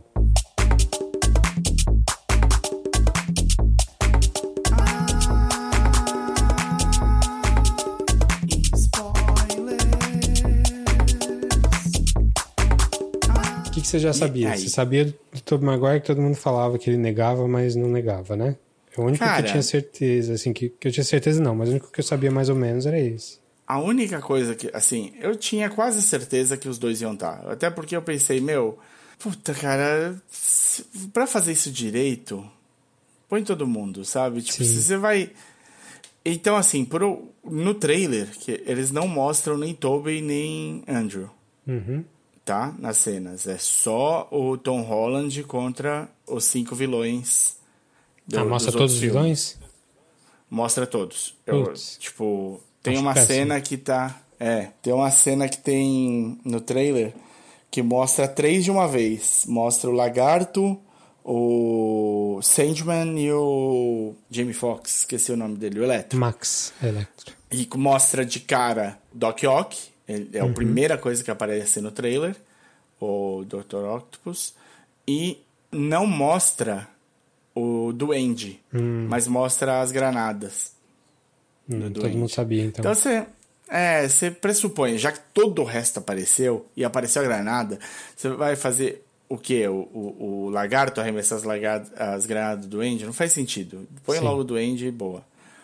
Aí o que ninguém tinha 100% de certeza é o Andrew e o Tobey. Mas você viu todos os vilões. E você viu a porcaria do, do Homem-Aranha Into the Spider-Verse. Sim.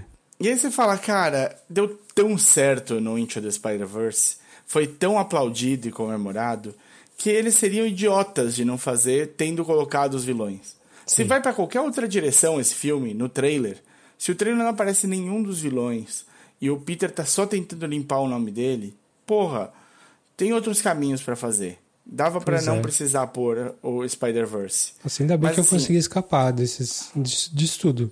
Tipo, eu sabia Sim. que estavam falando de trazer Tobey Maguire de volta. Agora, eu nem parei pra pensar muito de propósito, assim, não quis ficar adivinhando por que será. Vão chamar todo mundo? Não quis saber mesmo. E aí fui, bem, fui bem surpreendido, eu não sabia de nenhum vilão. Talvez, talvez eu soubesse do Doc Ock, que eu acho que alguém mostrou alguma foto em algum momento. Uhum. Mas foi bom, assim, ter ido sem, sem ter visto trailer nenhum, assim, nesse sentido. Como é que te impactou? Você gostou? Poxa, o primeiro que entrou é o Doc Ock, que eu acho o melhor vilão do- da- dos filmes do Spider-Man até hoje. Não, e Alfred Molina, né, cara? Que vontade de apertar a bochecha dele. É, o ator é foda demais e o, o filme é foda demais. Eu adoro o 2. O dois, sim. Ele tem ce- cenas de ação que são das melhores cenas de ação de herói até hoje. Assim, talvez de cenas de ação do mundo. Tipo, a briga. Não, deles Sam no Raimi prédio mostrou- até. É, pois é, o Sam Raimi é bom de ação. A cena toda do, da briga deles no, do lado do prédio que chega até o metrô é maravilhosa, aquela cena inteira. Maravilhosa, maravilhosa. Aquela, e aquela cena quando eles estão carregando o corpo do aranha para trás no trem é muito Sim. bonita e muito forte também, é Sim. muito poderosa. Ele é um cara bom e já eu gosto do personagem também. acho que a entrada dele foi muito bem feita nesse filme. Então Uhum. fiquei, fiquei feliz, assim. O Duende também tá legal. E assim, os outros menos, mas. Tipo, o Lagarto não é ninguém. O. É, o cara- Ra- Rise, uh, Rise, Ethan Rise, não é alguma coisa assim? É o cara que fazia o Tô nem falando do o- ator, o tô falando do amigo. personagem, assim. Ele, ele Ah, até tem. O personagem nos quadrinhos tem uma importância super legal. Mas no filme não é muito explorado e no- nesse filme muito menos. É, no filme, no primeiro filme do Andrew Garfield, eu gosto dele. Eu gosto do, do ator, né? Que é esse cara que eu tô tentando lembrar o nome aí, mas é o, o. O ator que faz era o cara que era o estranho que saía de cueca no Notting Hill. e o, o, o roommate do, do Hugh Grant. Então ele é um ator que era. Ele é estranhinho e tal, mas ele faz. Eu acho que ele tá bem no papel. Eu gosto. Eu sou o- dos pouquíssimos. Das pouquíssimas pessoas que gosta do, do- dos aranhas do Andrew Garfield. Eu, Olha, eu eu- boa. Eu não gosto tanto que eu não vi o segundo. Eu só vi o primeiro. Eu odeio esse filme, acho muito ruim. Mas, é, segredo aí, o Andrew Garfield é o ator melhor e o design da, da- o design da, da, roupa. roupa. do Homem-Aranha é muito melhor. Eu acho de longe Gar- o melhor. O Garfield, ele tem. Ele é muito bom ator, né? Ele vem mostrando isso recentemente. Eu acho que, especialmente depois que ele saiu do Homem-Aranha, ele tem mostrado o range dele. E tem muito antes, bem. cara. Ele fa- tem um range foda desde o Never Let Me Go e do Social Network. O cara é um puta ator. E eu Sim. acho que ele tem a cara do Peter Parker, assim, pelo menos que eu imaginava do Peter Parker. Entre os três atores que estão, eu acho ele muito mais cara de Peter Parker. Muito mais. É possível. Eu, eu o. Tobey Maguire é o menos. e eu acho o, realmente a roupa dele, a fantasia lá do uniforme do Aranha é muito mais legal, do Andrew Garfield, do que de todos os outros. Que é uma coisa meio Todd McFarlane, assim, né? Com aquele olho maior. Sim. Só que o filme é uma bosta. é, ele foi. Eu, não é, né? O diretor é legal também, eu gosto do diretor. Eu acho que a, a Emma Stone tá super bem de Gwen. Eu adoro. Adoro ela de Gwen. É complicado. É realmente complicado, assim, o que, que não funcionou. Eu acho que os dois vilões não funcionam muito bem. Infelizmente, nem o Lagarto e, especialmente Electro, apesar de, de eu achar que, porra, que ideia legal de trazer o Jamie Foxx para fazer isso e tal, não funciona bem no filme, não tem o, o, o, a cadência. Eu gosto do final do segundo filme, eu acho que é forte e ele é abordado nesse filme, né? Você não viu, não mas vi. ele a cena é assim, ele vou te contar esse spoiler ao vivo Sim, aqui, ao vivo. Não, não vou ver. No Pode deixar que eu não vou ver. A Gwen morre caindo. Ah, não me diga. No, de uma torre de um relógio X lá, acho que é uma torre de um relógio, perto do. enquanto ele tá brigando com. No quadrinho é no, na ponte, né? Que ela morre. É da ponte, e é com o Duende, né? Não é hum. é com o Eletro. E ele se joga para tentar salvar. E, meu, ele lança a teia, e o legal é que, tipo, não é que ela quebra o pescoço porque a teia pega no pé e puxa e o. Ela hum. meio. Tipo, a teia. Ele tá tão atrasado e tem tantas coisas acontecendo enquanto ele tá caindo que ele solta a teia até a teia chegar nela. A aceleração dela já é tanta. E ele tá caindo junto. Pra chegar nela, a aceleração já é tanta que ela faz quase que tipo um, um, um esquema de bungee jump, assim. Tipo, uhum. ela dá uma. Só que ela quica no chão. Ah, ela vai e sobe. É dura essa cena. E eu vou até procurar no YouTube. E acontece nesse filme. Ele é quem salva a MJ. Sim. É, dá é pra ver que, que ele fica todo ela. baqueado ali naquela hora. Sim, porque ele consegue. E é legal, porque o, o Tom Holland vai para salvar, óbvio, é ele que tem de ir. E ele é jogado longe. E não consegue chegar. Não, que ele tá chegando nela, jogam ele para longe. E aí o Andrew Garfield percebe, ele pula e ele salva a MJ. E é meio que uma redenção pro, pro Peter dele. Sim. O Toby, para muita gente, você falou, não, não é como eu imaginava o Peter Parker dos quadrinhos e tal, mas o Toby, para a grande maioria das pessoas, é a cara do Homem-Aranha. O pois é, Toby é, ficou, é, o Peter. Né? É, então. A, a Marina, minha namorada, ela ama os filmes do Toby e ama o Toby de Homem-Aranha. Então, quando aparece o Andrew Garfield, que é o primeiro que aparece, ela já ficou meio brava, assim, de não ser o Tobey. E aí ela falou, meu, se não aparecer o Tobey Maguire, esse filme vai ver comigo. E aí vem o Tobey. É engraçadinho o jeito que eles fazem, mas eu não sei se é a melhor coisa que serve. Tipo, o que eu queria ver era o Ned fazendo magia. Eu não sei se era isso que eu queria pro, pro cara da cadeira. É. Eu, porque isso é, bom, muda, acho né? Que isso vai, isso vai ser. Espero que isso seja explorado depois, né? Acho que vai. Vai ser.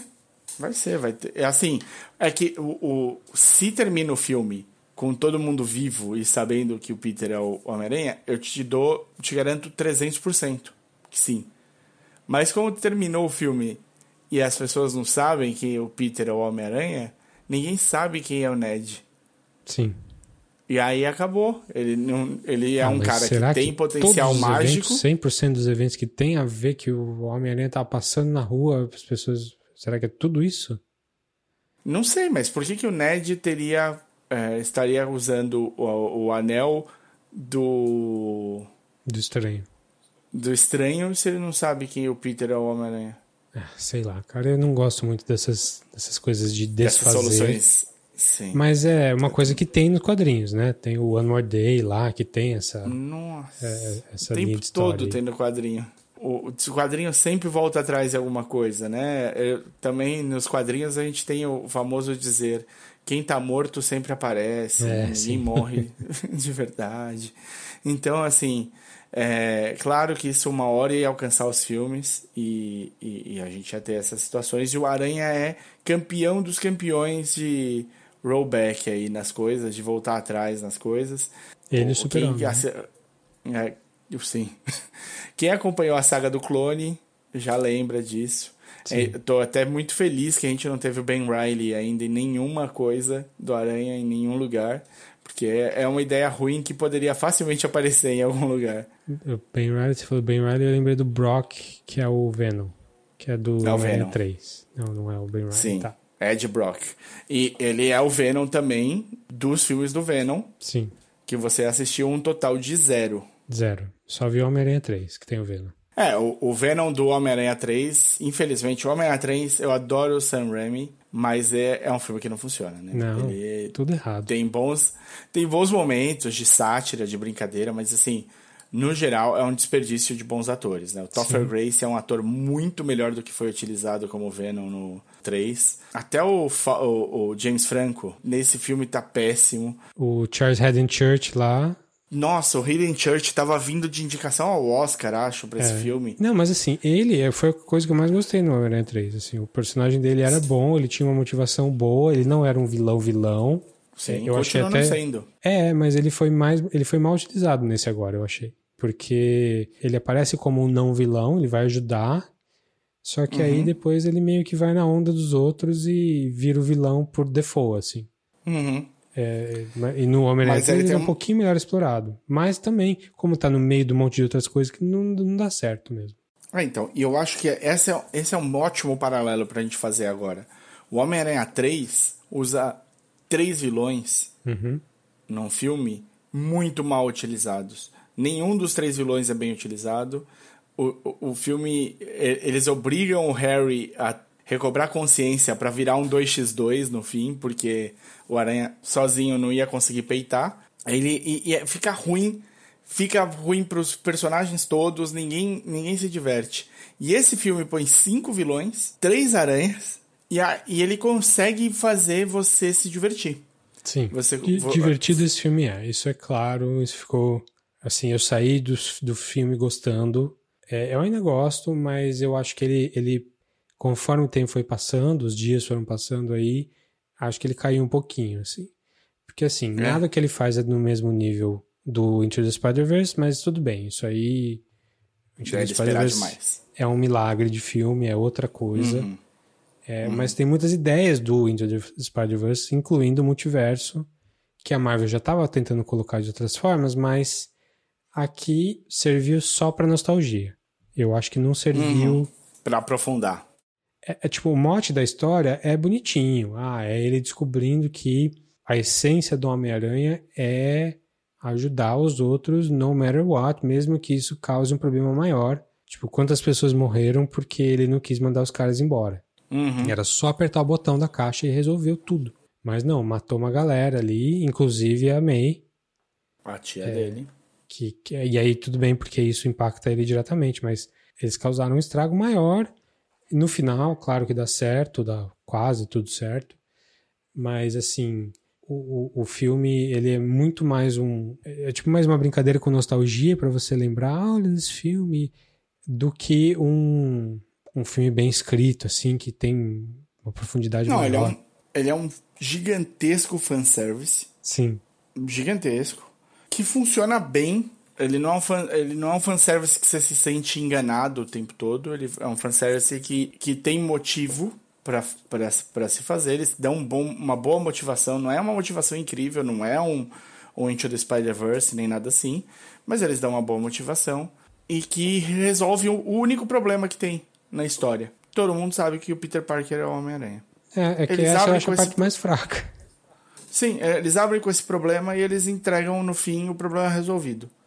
Só que no meio acontece tudo o que acontece. Eu acho mais importante pro Peter Parker descobrir essa essência dele, assim, mesmo que não era uma coisa que ele estivesse questionando antes, do que essa Mas, história prática do ah, todo mundo sabe quem eu sou e agora eu não posso viver como vive toda celebridade do mundo. Sim, sim. Mas é que isso era uma questão antes. né? O problema, o problema é assim, né? Tipo, celebridade, quem é celebridade, no geral, ganha mais dinheiro, ganha dinheiro por ser Ah, celebridade, mas né? aí ele, ele E passou aí- dois dias, né? Ele podia ter pensado num esquema pra ganhar dinheiro, se fosse, se fosse esse o Sim, caso. sim. Ele poderia. Mas a celebridade tem como se proteger de loucos e tudo mais. E os loucos que vão atrás do Homem-Aranha têm superpoder. E aí talvez ele não conseguisse proteger a tia dele, já não é mais um problema. Ou os amigos dele, que também não são mais um problema.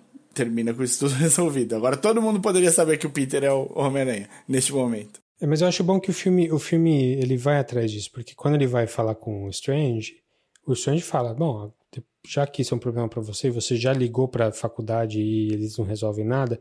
Aí o Peter fala: Não, você podia ligar. Isso mostra que ele não, ele não pensou, não pensou muito na frente. Ele só quer ali resolver o problema dele imediato. E é isso que dá uhum. uma merda gigante e tal. Então, beleza, isso, isso tá bem construído ali. Mas a saída é sempre chata, essa história de magia, de vamos desfazer tal coisa, eu acho fraco. É complicado. É. Não, e é difícil, porque quando você começa a usar isso, você tem de mostrar que isso é uma má ideia. Porque é, é, senão você perde o controle e todas as situações próximas que acontecerem dentro dos filmes da Marvel, você sempre vai pensar assim, ah, mas por que, que então o estranho não vai lá e volta no, e resolve isso? Sim né? Volta no tempo. Ah, eu perdi coisa. a coisa que faz voltar no tempo. Porra, vai procurar. Não, não, é... não dá, não dá. Ele não tem como. É a joia do tempo. Não dá. Certo. Mas entende o que eu quero dizer? Tipo, é, é, não tô falando nem só do, disso, tô falando da Hermione, do Harry Potter também. Sim, tipo... sim. Eu, e, e é o que aconteceu com Heroes, né? A série de TV. Ah, nossa senhora. Que quando eles eventualmente eles criam três personagens que resolveriam tudo sozinhos para tudo, que é o Sim. que rouba o poder de todo mundo, o Peter Petrelli, que uma hora ele só, antes só copiava um poder por vez de alguém, e de repente ele passa a poder copiar o poder de todo mundo non-stop, e o Hiro Nakamura, né, que pode que voltar no tempo e mudar no espaço e não sei o que lá. E o problema é que eles enfrentam isso. Toda a temporada eles têm de achar um jeito de fazer o Hiro não poder usar os poderes, fazer o Peter não poder usar os poderes, fazer o, o, o Sylar não poder usar os poderes. Porque senão eles estavam ferrados. Então o Hiro fica preso no passado, o Hiro perde a memória, sabe? Tipo, tudo que eles podem fazer, eles fazem para tirar. Ah, não, esse cara tá andando com, só com outro cara que bloqueia todos os poderes de todo mundo, porque é alguma coisa. Saco, é um saco. Essa série é uma bosta. Exato. não sei nem porque você lembrou dela, porque ninguém lembra dela. Eu não lembrava mais dela. eu tô lembrando dela só pra, Mar pra Marvel não fazer o mesmo erro pra Marvel não criar um mecanismo que todo mundo, em todos os momentos, vai falar: ah, tudo bem, é só ir lá com o estranho e ele resolve. Ou Sim. só ir lá com a Scarlet Witch e ela resolve. Aí você fala: meu Deus, cara, estragou todos os filmes, tudo. Então foi bom dar errado nesse filme. Foi Sim. bom ele não poder fazer. Porque isso já tira da frente todo e qualquer pepino. Porque vai acontecer, quando se tiver as partículas PIN e é, aquele então. negócio. Aí vai voltar. Meu, Quantum Mania, eles vão ter de dar uma solução para isso também. Então é. segura. É. Essa, essa questão que você falou, tipo, ah, é só mostrar que, que deu errado, que eles não fazem mais. É um trope de, de, de história de cinema sempre. Total. Mas não é porque deu errado uma vez que vai dar errado duas vezes. Sempre, o, é, exato. Tipo, o plano infalível do Cebolinha, às vezes dá perfeitinho, mas deu errado num detalhe. Se ele faz de novo, dá certo. Mas então, tipo, se fosse uma coisa realista, o problema é você, você resolvia aonde deu errado, você não, você não joga fora o plano completo. Então, magia sim, sim. continua sendo útil, mas agora eles vão ter que fazer um jeito de pessoal esquecer que magia é importante, porque. E aí a próxima coisa vai ser partículas PIN, que vai ser. E aí depois vão ter que fazer um jeito de fazer as partículas PIN não serem importantes. Tipo, é, vai ficar nessa dança, assim. É, é, é, é da essência é do super-herói, né? É, esse é o meu medo com, com a, que a, por isso que eu falei de Heroes. O Marvel não pode cair nessa armadilha do Heroes. E é legal, o, o Into the Spider-Verse, o grande vilão é quem? Você tá querendo, falando sério, é, é o, o, o, o, Kingpin. Mas o. É, é o rei, o rei do crime. Fala, o grande e vilão, nesse... na verdade, é a vontade de ser o Spider-Man. Não. não, não, não. E nesse filme, quem que aparece? O Kingpin não aparece nesse, né? Aparece? Não, aparece o Matt Murdock. Ah, sim. O Super grande... legal. Esse cameo, assim, essa, essa participação foi, foi legalzinho, mas também totalmente inconsequente, né? Totalmente inconsequente. Porém, casa com outras coisas que estão acontecendo em paralelo aí com o grande cenário da MCU e anima todos os fãs e faz a gente um pouco mais feliz. É, essa foto, eu tive um spoiler. Eu tive um spoiler ruim no Twitter Hum. Um, um usuário postou duas fotos. Uma era essa cena da mesa, hum. que era com o Matt Murdock, que é alguém que eu jamais chutaria que estaria na porra da mesa se eu não tivesse visto a porra da foto. Sim. E eu olhei a foto e falei, meu, ele vai estar. Tá. Na hora eu falei, ele vai estar. Tá. Essa, essa foto é séria. Tava uma bosta a qualidade da foto. Tava tudo ruim. Eu não sei porque eu confiei na foto e a caralho da foto tava certa. E uma coisa que tá acontecendo, você tá acompanhando o Arqueiro? A série eu tô no terceiro episódio. Não tô, tá. não tô junto, não. Não tá em dia. Não, tudo bem, não tem problema. Qual que é o seu feeling da série? Não parei para pensar até hoje. É uma série de. Eu acho que o arqueiro Natal. vai aposentar. Série de Natal, mas no final acho que ele vai aposentar. Tá, eu não, eu não tenho ideia do que, vai, do que vai acontecer. É possível, eles estão preparando a Kate Bishop aí para ser a, a substituta. Isso. Até porque, né, é legal que ele tá surrado, né, nessa série. Sim. O cara tá usando é, é, aparelho de audição. É. é. Bom, mas é uma série super inconsequente no sentido de, tipo, é, ela parece leve, ela parece divertida só. E ela é uma série é, de Natal. Ela não tem nada muito pesado nela, mesmo tendo brigas todos os episódios. Uhum. Tem porrada todo episódio. A série do Soldado Invernal e com o Falcão também super divertida, aventuresca, tem briga, tem morte, mas ela não é pesada. Ela não é uma série que, que tipo, você sai tipo um pouco carregado da série. A WandaVision e o Loki são séries geniais, criativas, muito legais, mas elas não te deixam tensos ou pesados com você mesmo em nenhum momento. E eu tô vendo que as séries da Disney vão caminhar nessa direção, elas vão ser séries da Disney. É, porque não dá para fazer um endgame toda vez, né? Não dá, mas as séries da Marvel no Netflix não eram assim. Eram pesadas eram bem pesadas. E se você lembrar, sim, se, você pode não gostar do, Justiceiro ou do Demolidor e tal, mas falar que a primeira temporada da Jessica Jones não é uma série pesada que te acompanha um pouco depois de você parar de assistir e, e te faz questionar algumas, alguns comportamentos, é difícil. E é uma coisa sim. que a Disney não vai pôr na, no, no, no MCU. No, no, MC, no MCU não, mas nas séries dela. E ver esse personagem fazendo essa aparição porque o Matt Murdock do Charlie Cox está na cozinha do Aranha antes da magia. Sim. Ele não passou de universo nenhum, é o mesmo universo. Sim. Acabou. Ele não, mora... isso é, realmente, não é multiverso. Então, a partir daí, aquelas séries todas e aqueles personagens todos, todos estão lá. Porque todos cru se cruzam. Todos os personagens se cruzam. Né? Até Só questão de acertar a agenda dos atores.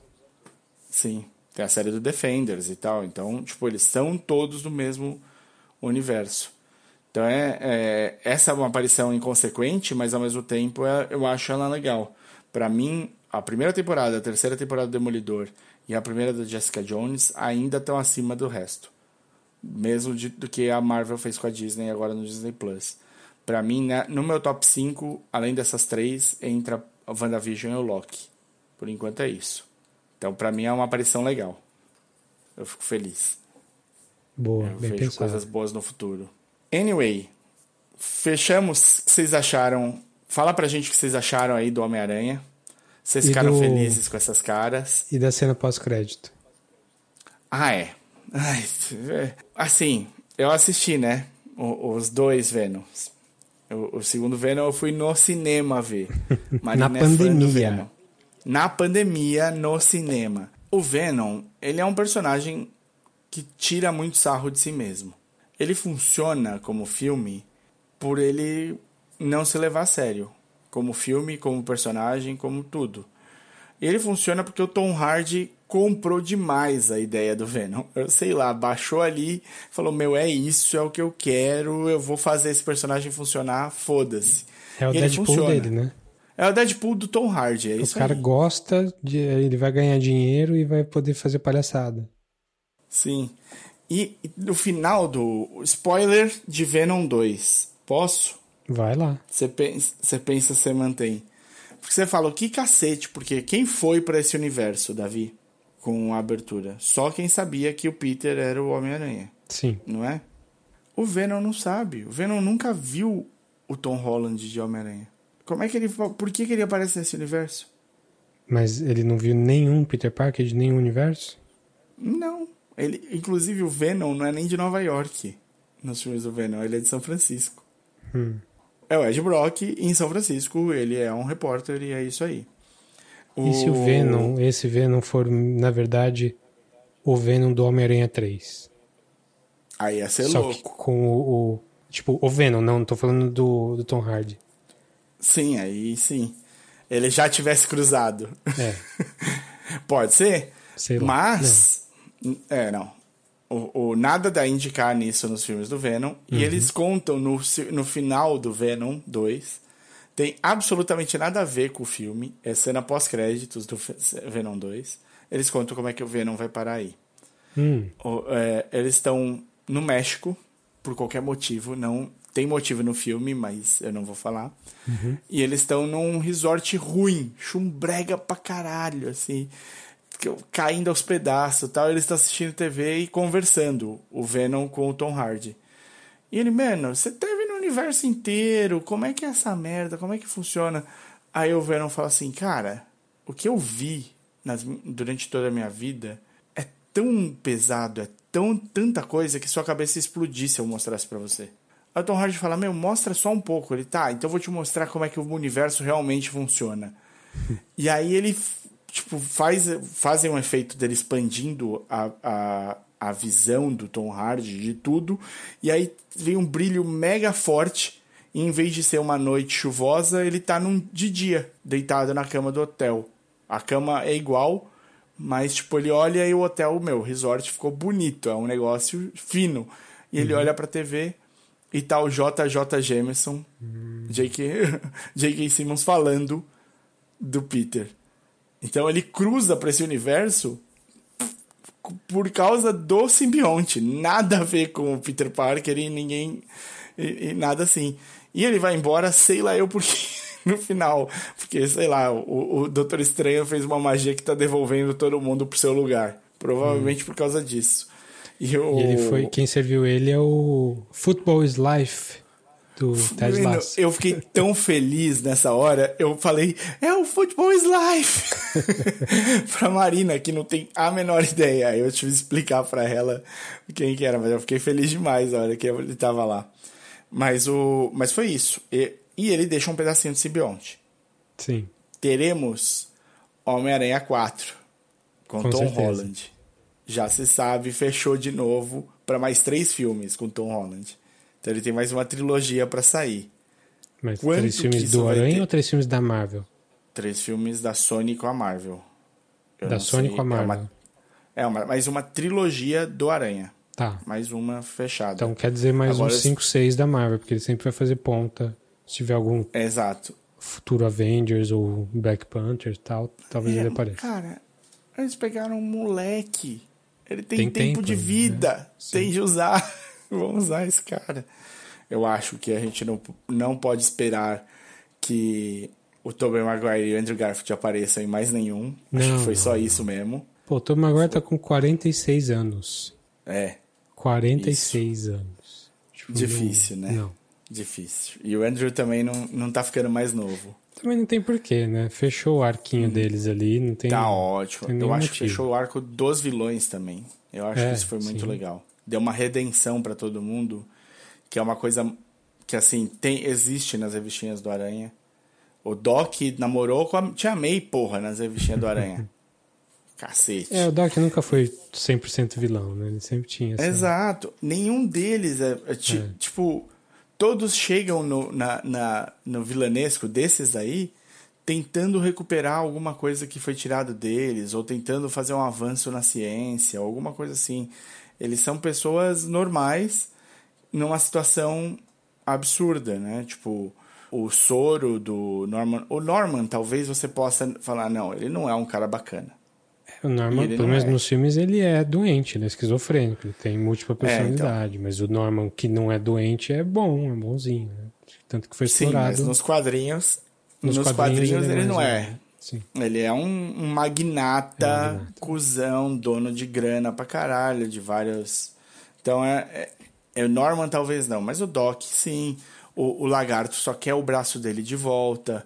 Você é, consegue entender os personagens um pouco. E aí, claro, a situação pira eles e coloca eles num, num mundo diferente. A, a possibilidade também se faz presente, né? Você fala, bom, agora que eu sou invisível e atravesso paredes, eu posso roubar banco. Entendeu? Tipo, é, é, não, não, nenhum desses personagens é assim, mas se, é meio sim, que sim. isso, né? A situação cria o vilão. Não o vilão acontece porque ele tá indo atrás dessa situação, ele tá indo atrás de fazer isso. O que ele tá é tentando resolver a, pop, a própria vida. Sim, todo Bom, mundo é, é redimível nos, no, no Homem-Aranha e não é o caso na maioria dos, dos heróis. Não. Do panteão de vilões dos outros heróis. Valeu! Valeu, Foi bom? muito bem. Foi boa conversa. É, o filme é ok, vale a pena. Mais vale, um é episódio. É mais um episódio dessa longa série do MCU, que já tá com Sim. Mais de 20 episódios grandes e além das séries. E vou é... falar assim, a morte da Tia May não me balançou em nada. Achei, fiquei até meio tipo, puta, sério assim mesmo? Ei, caralho. Hum, que, que dava para fazer uma cena melhor para ela morrer. É. Mas. É, achei ok.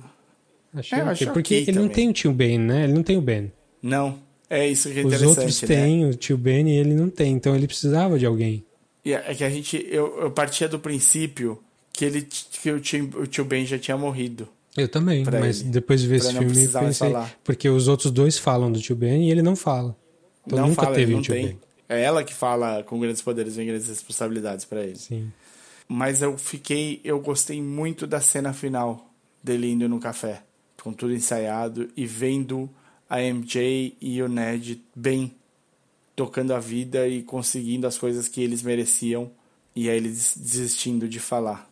Eu achei que foi, eu achei bonitinha essa cena. Eu achei meio cinema, cinema demais, assim, meio. meio não, não clichê necessariamente, mas fosse uma pessoa fosse uma pessoa comum ali talvez não fizesse isso talvez mas ele aprender porque esse negócio de ah eu aprendi que tudo que eu toco dá merda isso é uma coisa que o, o, o herói aprende no primeiro terço no primeiro primeiro primeiro ato do filme que ele vai descobrir que não é bem assim no terceiro ato então uhum. no grande arco de filmes que ele vai ter ele ainda está descobrindo ele tá, ainda está achando que ele, é, ele faz mal para os outros, porque ele teve esse trauma. É que ele é o aranha sem trauma, né? Ele era o aranha sem trauma. Ele era o aranha ele sem era trauma. o Homem-Aranha é. sem trauma. E aí agora que ele vai sentir o, o, o peso do aranha, porque até ali ele estava se divertindo sendo aranha. Era, é, tipo... Tirando toda a história do universo ter. metade do ah, universo é. ter sumido. E, e ele ter desaparecido por cinco anos e tudo mais. E a gente nem. E assim, a minha sensação é: pelos filmes do Aranha, a escola inteira do Aranha tá no, na, no, no, na metade do planeta que sumiu.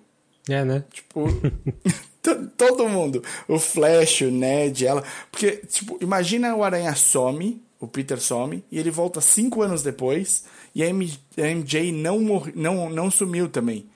Mas pior que eles ela falam tá... isso. Eles, eles falam no, no segundo filme, eu acho. É, Sim, tipo, precisa falar. Os principais sumiram ali. Mas eles uhum. têm um momento lá que eles falam: Nossa, que estranho, é. O seu irmão mais novo agora é mais velho do que a gente. Teve uma coisa assim. Uhum. O irmão, irmão, mais novo Não. de alguém lá já tá numa série pra frente porque sobreviveu por cinco anos. Mas imagina que, tipo, eles fazem isso com um dos principais. Com a MJ. Sim. A MJ no. Com certeza. E ela, então, ela é cinco também. anos mais velha. É, é, cinco anos mais velha que o Peter. Acabou. Todo é um bom jeito deles. de fazer um, um, uma troca de casting ali. Né? Sim, ia ser engraçado. Mas não, todo mundo sumiu. É isso aí. Última coisinha. Não gostei do, da cena pós-crédito, pós-pós-crédito ser um trailer. Não gostei. Também não. Também não. Adorei o trailer.